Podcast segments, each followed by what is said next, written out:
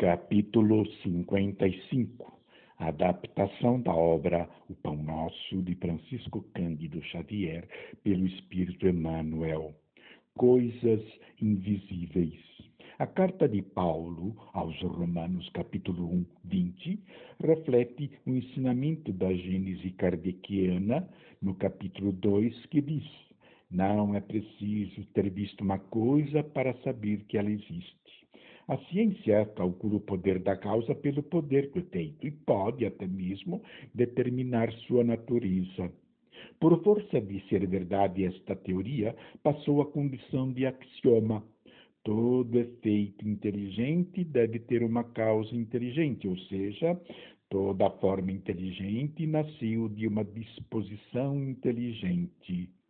Ora, para, para crer-se em Deus, basta se lance o olhar às obras da criação. O universo existe, logo tem uma causa.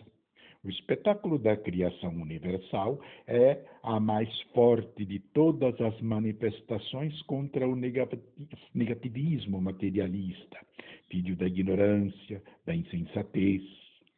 Deus não tem forma e nem limites. E um dos seus atributos é ser infinito. Sendo infinito, está em toda parte. Por consequência, ele se encontra em contato com sua criação. Ele a envolve ela está nele e ele está em relação direta com cada criatura.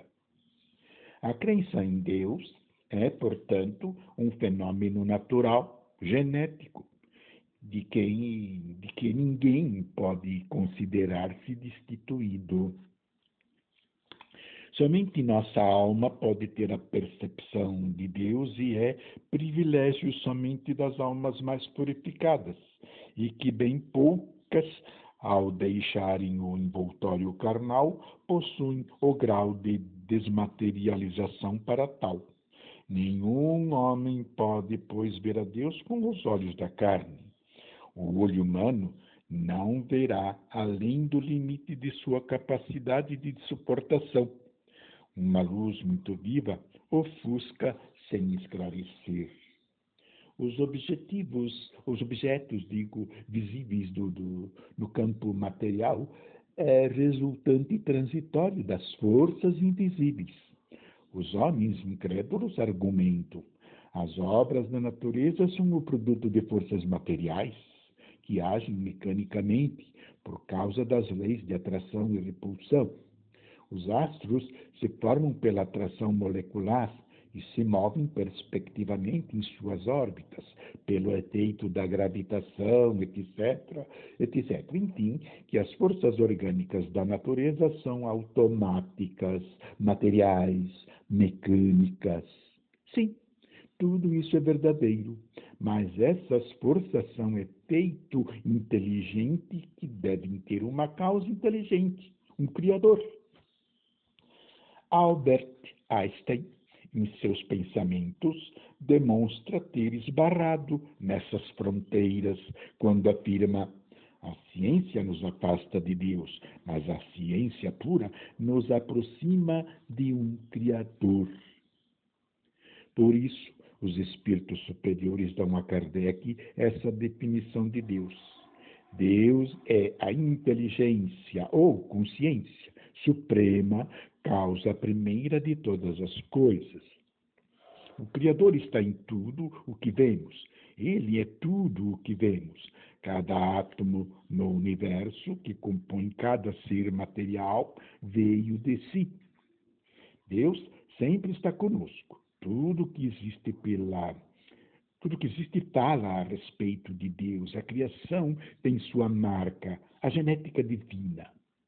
Em todos os idiomas sobre a terra não faltam intérpretes a palavra divina, mas sim ouvidos dispostos a ouvi-la e, sobretudo, a entendê-la. Dos cinco sentidos, os olhos constituem um órgão predominante do corpo. Se por ele entra o orgulho, a ambição e outros vícios que nos escravizam, mas é por ele também que entra a verdade, e recebemos na alma as primeiras felicitações do Evangelho que nos libertam e salvam. Cuidado com teu corpo, diz o Evangelho, porque se os teus olhos forem maus, ai de ti, o teu corpo ficará às escuras e teu espírito não terá equilíbrio. A ciência e a sabedoria, a inteligência e a intelectualidade, e a luz espiritual.